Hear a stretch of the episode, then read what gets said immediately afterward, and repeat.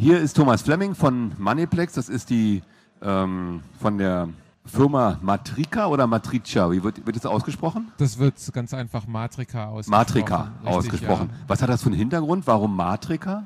Der Name Matrika, ähm, das ist einfach ein Kunstwort und ähm, der Clou an der Sache ist, dass es sich eben nicht ganz so einfach aussprechen lässt, ähm, dass man vielleicht drüber nachdenken muss. Und ich finde es immer wieder amüsant, wenn die Leute ähm, fragen, wie spreche ich es richtig aus? Matrizia, Matrika, Matricia, ich habe schon alles gehört. Äh, das ist immer diese Sache. Ich kannte mal eine äh, Firma, die hat bekannte Worte immer anders geschrieben, als man sie eigentlich schreiben sollte. Zum Beispiel Power hatten die geschrieben P-A-U-R, damit die Leute darüber nachdenken, warum wird das so geschrieben. Ist das so äh, gerade unter Informatikern so ein gern genommenes äh, äh, Thema, so ein, ein Wort, so das, das kann gut sein. Vielleicht liegt es auch an dem Medium äh, Informationstechnologie oder digitale Medien, die sich ja auch etwas von der analogen Welt unterscheiden. Und in dem Fall versucht man das dann eben auch durch die Sprache, durch die Worte, durch die Begriffe und vielleicht auch durch Schreibweisen zu unterscheiden. Das machen ja, denke ich, auch viele Firmen gerade in der IT. Ja, gerade im IT höre ich es mehr als in anderen Branchen. Ne? Also äh, in, die Handwerker benennen sich meistens ja nach ihrem Namen, ne? Müller AG oder ne? Äh, ja.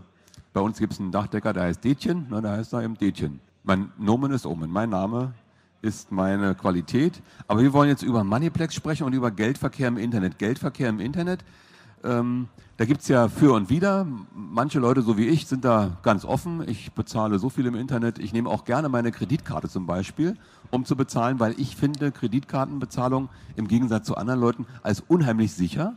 Denn wenn auf meiner Abrechnung eine, ein Posten auftritt ähm, oder reingeschrieben ist, den ich überhaupt nicht äh, gut finde, dann widerspreche ich dem und alles ist gut. Ich muss es nicht bezahlen.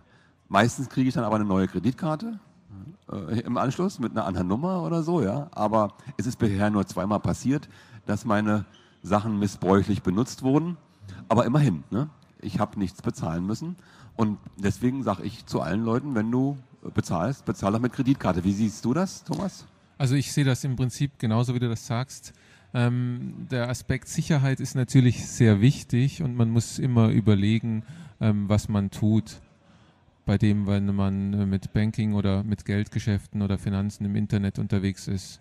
Aber was ganz besonders wichtig ist, finde ich, man muss doch immer abwägen, was ist das für und wider. Und ähm, auf der einen Seite steht der Komfort, vielleicht den Zahlungsverkehr über Internet abzuwickeln, und auf der anderen Seite hat man Angst und äh, traut sich das nicht und deswegen verbaut man sich ja auch die ganzen Möglichkeiten, die das Internet anbietet. Sollte man auch überlegen, was für Wege gibt es, das Banking sicher zu machen, ähm, aber trotzdem den ganzen Komfort des Bankings zu haben. Das heißt, ganz wichtig ist natürlich, dass man schaut, dass sein Rechner sauber oder frei von Viren und Trojanern ist, dass er einigermaßen geschützt ist, dass man die PIN und die TAN, wenn man sie benutzt, eben nicht aus der Hand gibt oder fahrlässig speichert. Aber ich sage immer, Betrug mit Geld, mit Geldkarten oder mit Konten, das hat es immer gegeben, seit es Geld gibt, seit es Konten gibt und das wird es immer geben. Und egal, ob das jetzt auf traditionelle Weise abgewickelt wird, das Geldgeschäft oder über Internet, das ist ähm, keine Frage, sondern die Frage ist einfach, ähm, wie gehe ich damit um und wie sorge ich für maximale Sicherheit auf dem Medium, auf dem ich mich jetzt bewege. Und wenn man sich das mal genauer anschaut, wird man sehen, dass auch Internetbanking möglich ist unter ähm, höchstmöglicher Sicherheit. Man kann also im Internet ruhig bezahlen und dazu ist unter anderem auch euer Produkt geeignet, um dort Bezahlvorgänge, ich denke mal, so eine Software hat äh, Vorteile zum Beispiel immer wiederkehrenden Zahlungen und solchen Sachen. Ne? Ähm, ihr seid seit wann auf dem Markt mit dem Programm? Wir sind seit äh, 1998 auf dem Markt mit dem Produkt Moneyplex. Ähm, das Produkt wurde ursprünglich für das Betriebssystem OS2 entwickelt. Da haben wir auch Erfahrung gesammelt und haben das Produkt dann auch für Windows und Linux herausgebracht wobei wir jeweils darauf Wert gelegt haben, dass wir eine native Anwendung äh, erstellen, das heißt nativ zugeschnitten und nativ für das Betriebssystem, auf dem sie läuft. Es handelt sich also keineswegs um eine Wine-Emulation unter Linux oder Darwin unter Emulation unter Macintosh. Ähm, wir versuchen stets eine native Anwendung zu machen. Welchen Vorteil hat das? Zum einen ist die Anwendung dadurch äh, sehr viel stabiler, als ähm, wenn man das mit einer Emulation macht. Dann eine Emulation birgt dann immer wahrscheinlich auch Geschwindigkeitsverluste. Gut, heutzutage wird äh, Rechenpower äh, immer günstiger, das ist dann vielleicht weniger das Problem. Aber es wird einfach runder laufen, wenn man eine Anwendung als native Anwendung vorliegen hat. Das nächste ist dann die Treiberunterstützung, Anbindung von Hardware, von Drucker, von Kartenlesern, die jetzt ja gerade hier sehr wichtig sind. Die werden auf jeden Fall ähm, besser oder überhaupt erst funktionieren mit einer nativen Anwendung. Und dann ist es ja auch so, ein Anwender, der jetzt unter Linux arbeiten möchte, tut dies ja aus Überzeugung, der möchte ja ein Linux-Betriebssystem nutzen oder unter Macintosh arbeiten, dann möchte man ihm doch nicht jetzt zumuten, dass er sich eine Windows-Anwendung unter einer Emulation auf seinem Linux oder Macintosh laufen lässt. Unter den äh, Finanzprogrammen habt ihr dann noch eine Konkurrenz im Linux-Markt? Es gibt natürlich ähm, auch im Linux-Markt verschiedene Alternativen. Ich würde sagen, wir sind der Marktführer der kommerziellen Anbieter von Finanzsoftware unter Linux. Es gibt alternativ auch Open Source Projekte, die sehe ich aber nicht wirklich als Konkurrenz an, sondern ich sehe das als ein Miteinander an, da wir letztlich alle für dasselbe Ziel arbeiten, den Einsatz ähm, des Betriebssystems Linux sinnvoll zu machen und nutzbar. Und es gibt viele Windows-Umsteiger, die vorher ähm, mit Windows gearbeitet haben und jetzt auf Linux wechseln und die sagen, ich möchte auch eine Finanzverwaltungssoftware haben, wie ich sie vorher genutzt habe.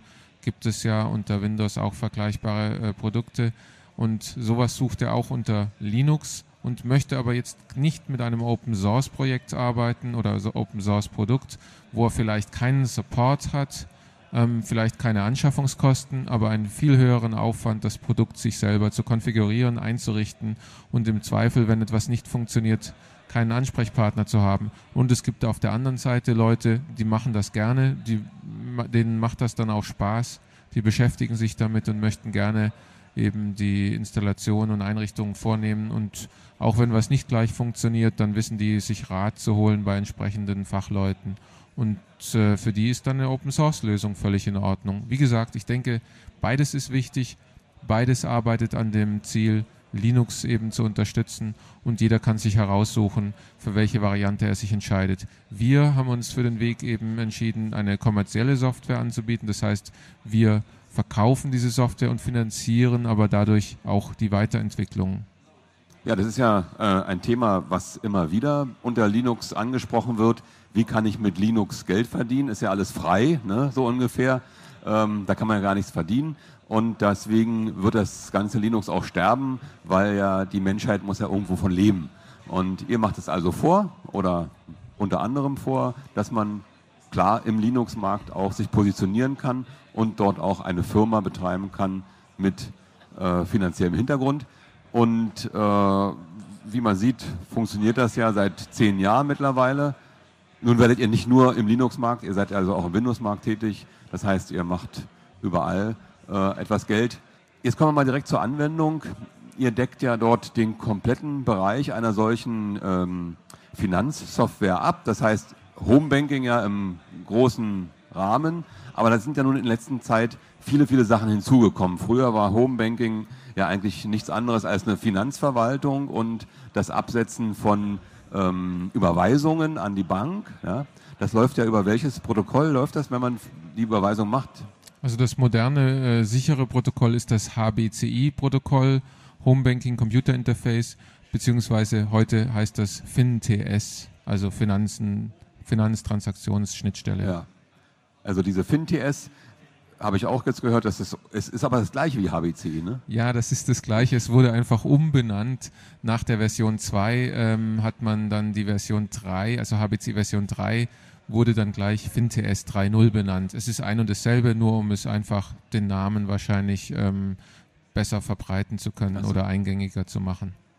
Denn äh, in der Vergangenheit war es ja meiner Meinung nach so, dass alle Banken so ein bisschen eine andere Schnittstelle hatten. Und dann äh, sah man immer sich genötigt zu gucken, bei welcher Bank ist man und welche Software kann denn mit meiner Bank zusammenarbeiten. Das ist ja mit dem FinTS nicht mehr so. Ne? Da haben ja jetzt alle einen Standard entwickelt, oder?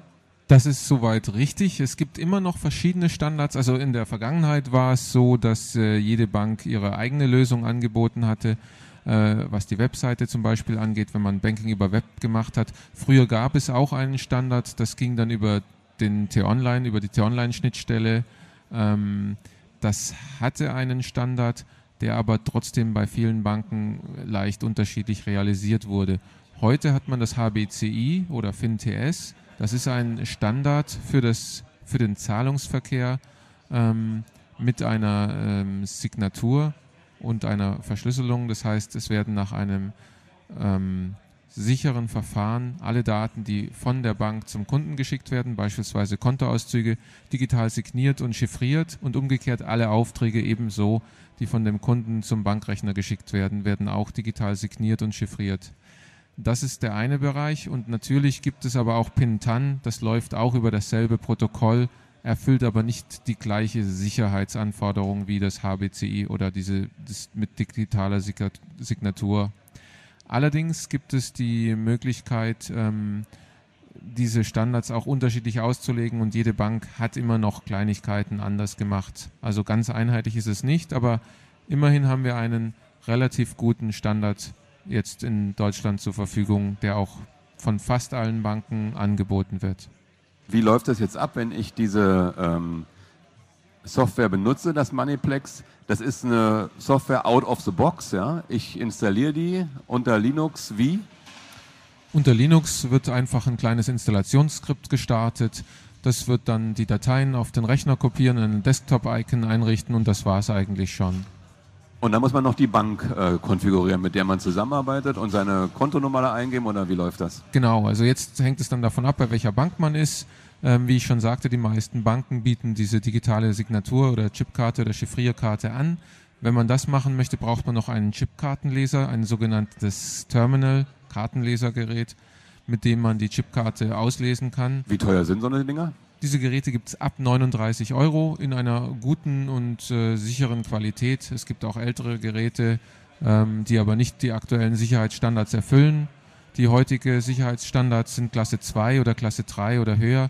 Diese Geräte haben eine eigene Tastatur, sodass die Chipkarte in diesem Kartenleser eingelegt wird und die PIN der Karte zum Benutzen der Karte wird in den Kartenleser direkt eingegeben. Das heißt, die PIN verlässt den Kartenleser nicht und ist dabei also auch nicht von einem Trojaner, der auf dem PC installiert sein könnte, auslesbar. Und damit eben ist diese Sicherheit gegeben. Das wäre zum einen äh, Installationsprozess, das heißt Software installieren, eventuell den Kartenleser installieren und dann, wie du gesagt hast, die Konten einrichten. Und die, ähm, die Kartenleser, da habt ihr äh, Modelle, die ihr empfehlen könnt, die unter Linux auch laufen, an einem USB-Port oder wo laufen die? Genau, das wird mittlerweile sehr gut von äh, eigentlich allen Linux-Distributionen unterstützt über USB. Die Geräte, die wir anbieten, wir haben derzeit zwei Kartenleserhersteller, ähm, deren Geräte wir anbieten. Das ist die Firma Kobil und die Firma Rainer SCT. Beide äh, Hersteller ähm, finde ich lobenswert, dass sie eigene Linux-Treiber zur Verfügung stellen. Es gibt in Deutschland auf dem Markt vielleicht noch von drei weiteren Herstellern Kartenleser, die aber nicht ähm, die Betriebssysteme Linux mit eigenen Treibern unterstützen. So hat man entweder die Möglichkeit, Open Source Treiber, wenn vorhanden, das ist eher weniger der Fall, zu verwenden, oder man kann das Gerät gar nicht unter Linux einsetzen. Und deswegen bieten wir von Haus aus ähm, Geräte an, die eben auf jeden Fall auch unter Linux funktionieren. Diese Geräte kann der Kunde aber auch im freien Markt kaufen oder zum Teil werden diese Geräte auch von Banken angeboten. Wichtig ist aber, wenn der Kunde unter Linux arbeiten möchte, muss er darauf achten, dass das Gerät, das er einsetzen möchte, einen eigenen Linux-Treiber auch anbietet. Okay, also ihr habt aber zwei Geräte im Angebot, also oder könnt zwei Geräte empfehlen. Damit hat man ja auf alle Fälle die Möglichkeit, das zu betreiben. Und wenn man dann einmal alles eingerichtet hat, mit einem FinTS oder HBCI-Protokoll, dann braucht man ja nie wieder irgendwelche Pins oder TANs eingeben, außer die Karte wird gesteckt und man will beginnen mit der Arbeit, oder wie ist das? Genau, das ist das Schöne eben an dem äh, FinTS, wenn man mit Chipkarte arbeitet. Man braucht keine TAN-Liste, so wie die meisten Leute das kennen. Das heißt, auf der Webseite kann man das ja machen. Man gibt die PIN ein und äh, zu jedem Auftrag, den man an die Bank schickt, eine TAN. Und mit HBCI ist es viel komfortabler und sicherer. Erstens, die Daten werden alle signiert und chiffriert und dann an die Bank geschickt. Zweitens, nur wenn die Chipkarte im Kartenleser liegt, kann das gemacht werden. Und drittens, die PIN muss eingegeben werden und erst dann wird der Schlüssel auf der Karte freigeschaltet. Also das bietet ein maximaler Komfort. Das ist ähnlich wie Ihre EC-Karte, die am Geldautomat nur Geld ähm, holen kann, wenn man die PIN kennt und die Karte physisch auch verfügbar hat. Genau, also ist ja die gleiche Sicherheit wie am Geldautomaten. Wie es ist sogar noch sicherer, weil die Chipkarte nicht kopiert werden kann. Also man kann nicht wie bei einer Geldkarte oder bei einer, ja, bei einer EC-Karte, die ja noch über Magnetstreifen äh, laufen, eine Kopie ziehen könnte. Bei diesen Chipkarten ist tatsächlich ein kleiner Mikroprozessor eingebaut und äh, die Schlüssel werden innerhalb dieses Chips generiert und verlassen diesen Chip nicht. Sie können auch nicht kopiert werden. Gut, das ist also zur Sicherheit, denke mal, ähm, dann hat man auf alle Fälle unter Linux auch die Möglichkeit, jetzt sichere Geldtransaktionen durchzuführen. Hm, wie läuft das jetzt im äh, richtigen Leben ab? Ich habe dieses konfiguriert und was kann ich jetzt alles damit machen? Ich kann meine, ähm, meine Kontobewegungen äh, runterladen, also dann mit, damit offline ähm, agieren auf meinem Rechner. Ich sehe, kann auch mehrere Konten verwalten und äh, dann meinetwegen die Zahlungen, die ich tätigen will, gebe ich offline ein und sage irgendwann, jetzt will ich die mal alle hochschicken, auch meinetwegen als, äh, wenn ich jetzt in Zukunft Zahlungen tätigen will, dass die zeitversetzt gesendet werden oder wie läuft das? Muss ich dann immer dabei sein oder kann man die ähm, am Tage schon alle hochladen und dann sagen, äh, diese Zahlung soll drei Tage später erfolgen? Wie läuft das sowas? Das sind ja, viele Fragen auf einmal schon wieder. Das waren jetzt sehr viele Fragen auf einmal.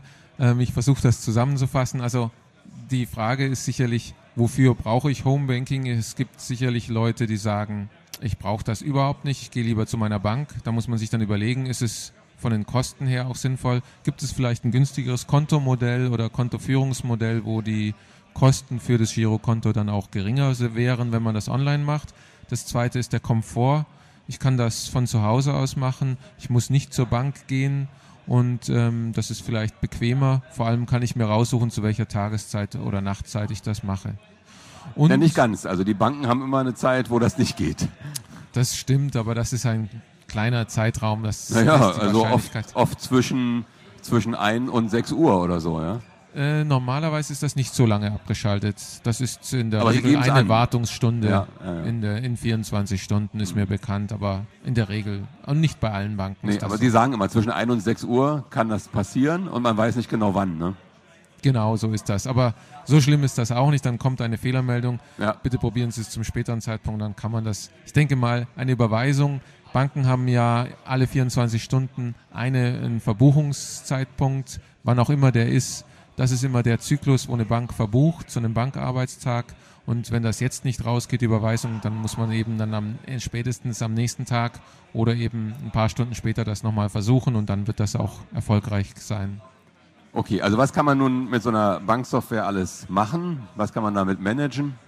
Also auf jeden Fall kann man äh, die Kontoauszüge abrufen. Man muss nicht zur Bank gehen und die äh, Kontoauszüge am, am Drucker ausdrucken lassen. Gut, Wenn die man kann das ich ja nicht im Online-Portal mir auch angucken. Kann man auch dort machen, aber interessant ist, dass sicherlich dass die in der Software dann geladen werden und dort auch gespeichert werden können, wenn man möchte. Man kann sie jederzeit ausdrucken und man kann eine Suche über die Kontoauszüge durchführen, wenn ich möchte äh, zum Beispiel nachschauen, wann wurde eine Rechnung bezahlt oder wie viel Geld habe ich damals ausgegeben für ein Produkt, das ich vor zwei Jahren gekauft habe. Ich sammle mir sozusagen meine eigene Historie der Auszüge der letzten vergangenen Monate oder Jahre und das gehört mir, wie ich vielleicht meine E-Mails über Jahre von meinen Freunden und Bekannten auch aufhebe. Und ich habe das Ganze in elektronischer Form.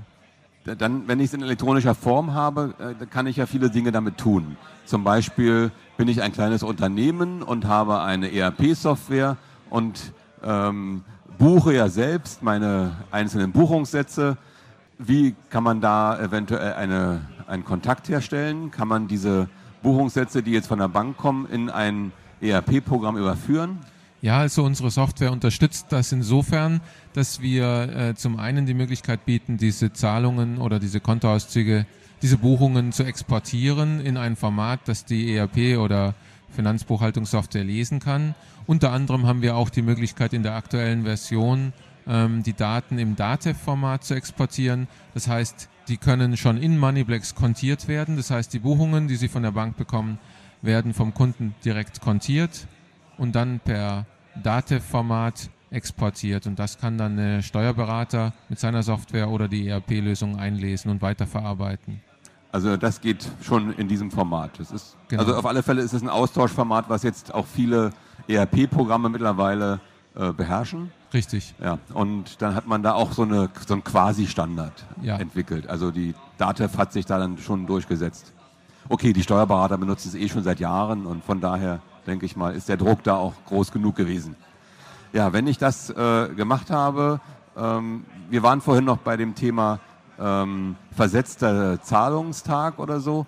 Ähm, ist das also, auch möglich? Ja, man kann also seine Zahlungen jetzt erfassen, möchte aber, dass die vielleicht zu einem ganz anderen Zeitpunkt äh, ausgeführt werden. Zum Beispiel, wenn ich in Urlaub fahre, möchte ich bestimmte genau. Zahlungen zu einem bestimmten Zeitpunkt absetzen. Das Ziel ist ja immer, dass die Zahlungen so spät wie möglich, aber gerade noch rechtzeitig abgeschickt werden. Und wenn ich jetzt weiß, ich muss eine Rechnung innerhalb von 14 Tagen bezahlen, dann versucht man das vielleicht auf den 12. oder 13. Tag zu legen. Aber wenn man dort jetzt nicht da ist, hat man natürlich das Problem, gut, da gibt es die Terminzahlungen der Banken, die bieten eben die Möglichkeit, dass man das, den Datum, das Datum festlegt, die Zahlung an die Bank schickt und die Bank kümmert sich um die Ausführungen. Wenn man das nicht möchte oder so eine Bank das nicht anbietet, bieten wir in der aktuellen Version auch die Möglichkeit, eigene Termine zu verwalten. Das heißt, ich erfasse die Zahlung und äh, gebe an, wann die Zahlung ausgeführt werden soll. Sie wird dann aber nicht sofort ausgeführt, sondern sie wird mir, wenn der Zeitpunkt gekommen ist, dann zur äh, Vorlage ähm, gezeigt und ich kann sie dann selber nochmal ausführen oder vielleicht doch nochmal verzögern und ähm, so mein äh, Dispo-Limit schonen, wenn es sein muss. Bringt ja jetzt nichts, wenn ich im Urlaub bin, aber ähm, diese Funktionalität der äh, versetzten, also der Fristzahlung äh, der Banken, die kann eure Software schon äh, programmieren von außerhalb. Also die, sagt, die unterstützen wir auf jeden Fall, ja. die Terminzahlung geben, Terminzahl ebenso auch die Daueraufträge. Wenn die Banken das machen, Richtig. dann geht es auch in der Software. Ist aber auch bei fast allen Banken der Ist, Fall. Ja. ja. Okay, äh, dann gibt es ja noch diese äh, berühmten verschiedenen PIN- und TAN-Listen, worüber wir gesprochen haben. Da gibt es ja jetzt diese ITAN-Liste äh, wo einem gesagt wird, welche Nummer man jetzt eingeben muss. Wie läuft das eventuell mit einer Software, wenn ich jetzt nicht HBCI machen will, kann oder warum auch immer? Richtig, es gibt noch ein paar äh, wenige Banken, die äh, noch äh, die Möglichkeit nur mit PIN und TAN anbieten, also noch kein HBCI mit Chipkarte. Die meisten anderen Banken bieten beide Varianten an, das heißt, man kann mit Chipkarte arbeiten oder eben mit PIN und TAN. Der Vorteil für die Kunden ist sicherlich, es ist schneller umzusetzen. Man braucht keinen Kartenleser und es ist scheinbar einfacher. Aber ich würde eben sagen, zu Lasten der Sicherheit. Mit den Tanz gab es auch schon viele Probleme. Das heißt, äh, wenn eine TAN-Liste verloren geht, hat jemand äh, die Möglichkeit, wenn er jetzt auch noch die PIN kennt, Zahlungen von dem Konto zu überweisen. Und dadurch äh, gibt es auch die Risiken bei der Eingabe der TAN, wenn im Internet dieses abgefangen wird oder durch einen Trojaner ähm, der PC, auf dem man arbeitet, ähm, infiltriert ist, könnte die TAN abgefangen werden, bevor sie die Bank erreicht. Das heißt, der äh, Kunde schickt eine Überweisung an die Bank, dann trägt er die, die TAN-Nummer ein, aber diese Überweisung wird, bevor sie den Bankrechner erreicht, abgefangen etwas verändert und mit den Daten dann an die Bank eingereicht. Dann kann sich der Hacker, der sich dazwischen geschaltet hat, das Geld auf sein Konto umleiten zum Beispiel. Ja, dieses, also dieses Szenario wurde ja schon vor Jahren mal versucht zu realisieren. Es ist eigentlich fast unmöglich, es sei denn, es ist jemand im Keller und hat da im Keller die Leitung angezapft und macht das. Also das ist schon recht schwierig, glaube ich, das zu tun. Das ist auch sicher richtig, so wie du das sagst. In der Praxis ist das zwar möglich, aber wahrscheinlich eher seltener der Fall. Was heute häufig passiert, sind die Phishing-Mails, dass man eben versucht, die Kunden auf Webseiten zu leiten, wo sie ihre TAN eingeben und diese wird dann ähm, aufbewahrt und später dann in der Überweisung an die Bank abgeschickt. Aber um das überhaupt sicherer zu machen, hat die Bank eben beschlossen, sie fragt nach einer speziellen TAN-Nummer, also nicht mehr nach einer beliebigen TAN-Nummer. Die TAN-Nummern wurden nummeriert dazu, also so genannte indizierte TAN-Liste. Und die Bank fragt jetzt, gib mir die Nummer, ähm, die in deiner TAN-Liste an siebter Stelle steht. Und dann äh, gibt es nicht mehr die Möglichkeit, für jemanden, der diese TAN jetzt abgefangen hat, diese zu einem späteren Zeitpunkt zu verwenden. Das ist der erste Schritt. Und der zweite Schritt, um es sicherer zu machen, die Bank koppelt den Zahlungsauftrag an die TAN. Das heißt, die TAN, die jetzt vom Kunden eingegeben werden muss, wurde bankseitig schon gekoppelt an die Kontonummer oder den Betrag oder an eine Kombination davon. Und damit kann hinterher die Daten der Überweisung können damit nicht mehr verändert werden, sonst würde das Ganze als ungültig anerkannt werden. Das heißt, damit würde die Bank diese Zahlung ablehnen. Das ist, glaube ich, der sicherste Weg oder der beste ähm, Weg, den man heute gefunden hat, um das einigermaßen sicher zu machen. Also es gibt ja noch die andere Möglichkeit, das wird bei uns immer beworben, dass man sich die TAN dann per SMS aktuell zuschicken lässt. Wie, wie ist damit?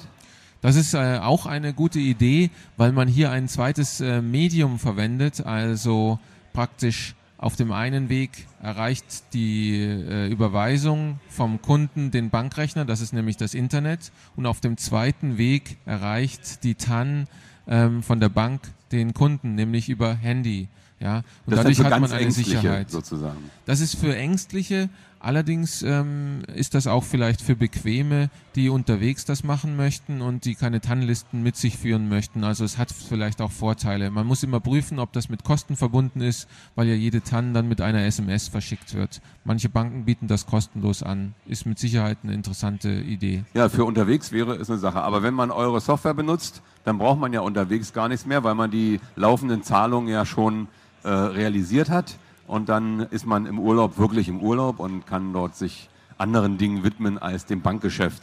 Ähm, gut, wir hatten also den Export, wir hatten die Archivierung ähm, schon angesprochen. Ja, dann gibt es ja bestimmt die Möglichkeit, irgendwelche Auswertungen zu fahren über diese einzelnen Bankkonten.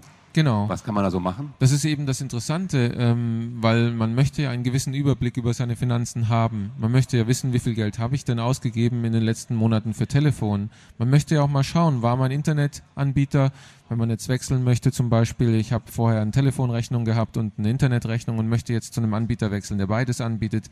Wie hoch waren denn meine Kosten in den vergangenen Monaten, die ich für Telefon ausgegeben habe?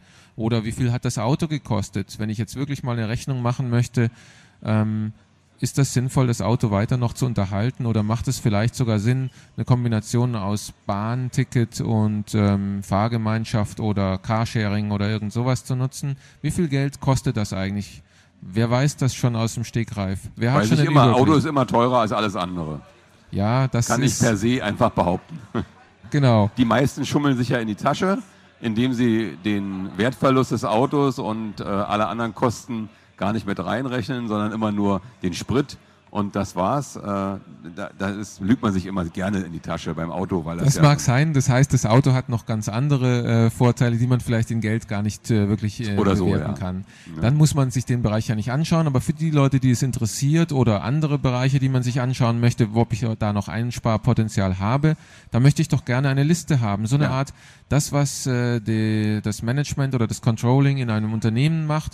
Dafür hätte ich auch gerne jemand bei mir zu Hause, der meine Haushaltskasse oder mein Haushaltsbuch durchschaut und mir sagt, übrigens, du hast so viel Geld für ähm, Telefon oder so viel Geld für die Zeitungen oder Unterhaltungen in diesem Monat ausgegeben. Im Vergleich zum Vorjahr ist das damit gestiegen oder gesunken.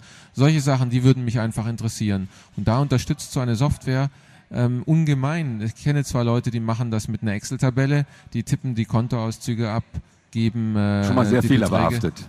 Das ist zum einen, oder manche laden sich dann aber auch die Kontoauszüge runter. Im Web gibt es das auch zum Teil, tun dann aber manuell äh, Auswertungen erstellen. Und die besonders komfortable Methode finde ich, man nutzt eine Software, die das automatisch macht. Man erstellt zum Beispiel eine Regel, immer wenn beispielsweise bei mir im äh, Verwendungszweck Benzin oder Tankstelle auftaucht, was weiß ich, Esso-Tankstelle, dann soll dieser Buchung die Kategorie Benzin zugewiesen werden. Genauso, wenn jetzt ähm, Telekom in dem Verwendungszweck steht oder meine Kontonummer, die ich bei der Telekom habe, dann soll dieser Buchung eben Telefonkosten zugewiesen werden. Und wenn dann alle Buchungen sozusagen kategorisiert sind, kann ich eine Auswertung machen, die mir genau zeigt, welche ähm, Posten oder wie hoch waren die Kosten für diese jeweilige Kategorie. Als letztes immer eine Frage, was kostet das Ganze, wenn es mir Kosten erspart oder mir hilft? Ähm, ja, was kostet die Linux-Version von Moneyplex? Die Linux-Version äh, kostet 39,90 Euro in der Standardversion. Damit ist möglich, beliebig viele Konten zu verwalten unter einem Benutzer und beliebig viele Konten bei beliebig vielen Banken. Also wenn ein Kunde verschiedene Banken hat, das ist ja auch ein Punkt, warum sich so eine Software eigentlich äh, anbietet einzusetzen, wenn man das im Vergleich mit einer Weblösung sieht. Bei der Weblösung müssen Sie ja für jede äh, Bank eine andere Webseite besuchen, um jetzt sich einen Überblick über die ganzen äh, Kontostände zu verschaffen oder Zahlungen auszuführen. Und hier mit so einer Software hat man das alles in einer Version integriert in einer Oberfläche sozusagen den kompletten Überblick über meine Finanzen. Und die Standardversion beherrscht eben beliebig viele Banken, beliebig viele Konten unter einem Benutzer für 39 Euro. Das ist ja eigentlich geschenkt, würde ich sagen. Ähm, jetzt ist es so, ihr seid unter Windows zu Hause und ihr seid unter Linux zu Hause. Und dann gibt es ja noch die dritten, diese ähm, Vegetarier. Da wollt ihr auch noch hin. Macintosh äh, ist die dritte Schiene, die wir anbieten wollen. Und äh, da haben wir jetzt auch schon eine Beta-Version. Das ist noch nicht veröffentlicht, aber wird in Kürze auch veröffentlicht. Und ähm, damit, äh, glaube ich, können wir dann sagen, dass wir die drei wichtigsten Plattformen ähm, unterstützen mit einer nativen Software für Homebanking. Und das sieht dann überall gleich aus, oder? Also entsprechend dem Window Manager natürlich immer anders, aber so die Bedienfunktionen die Funktionalität ist die gleiche. Richtig, ja. Das machen wir ähm, bewusst, dass die Software gleich aussieht, dass sie sich auf allen Systemen gleich bedienen lässt und auch die gleichen Funktionen hat. Es gibt vielleicht mal Kleinigkeiten in äh, Untermenüs, die sich unterscheiden, wenn systembedingt das so sein muss.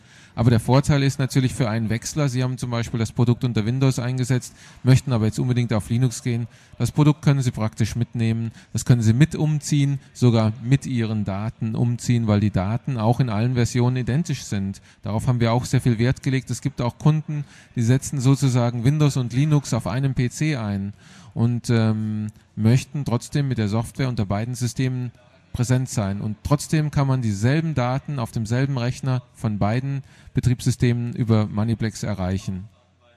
Ja, also das ist doch, hört sich gut an.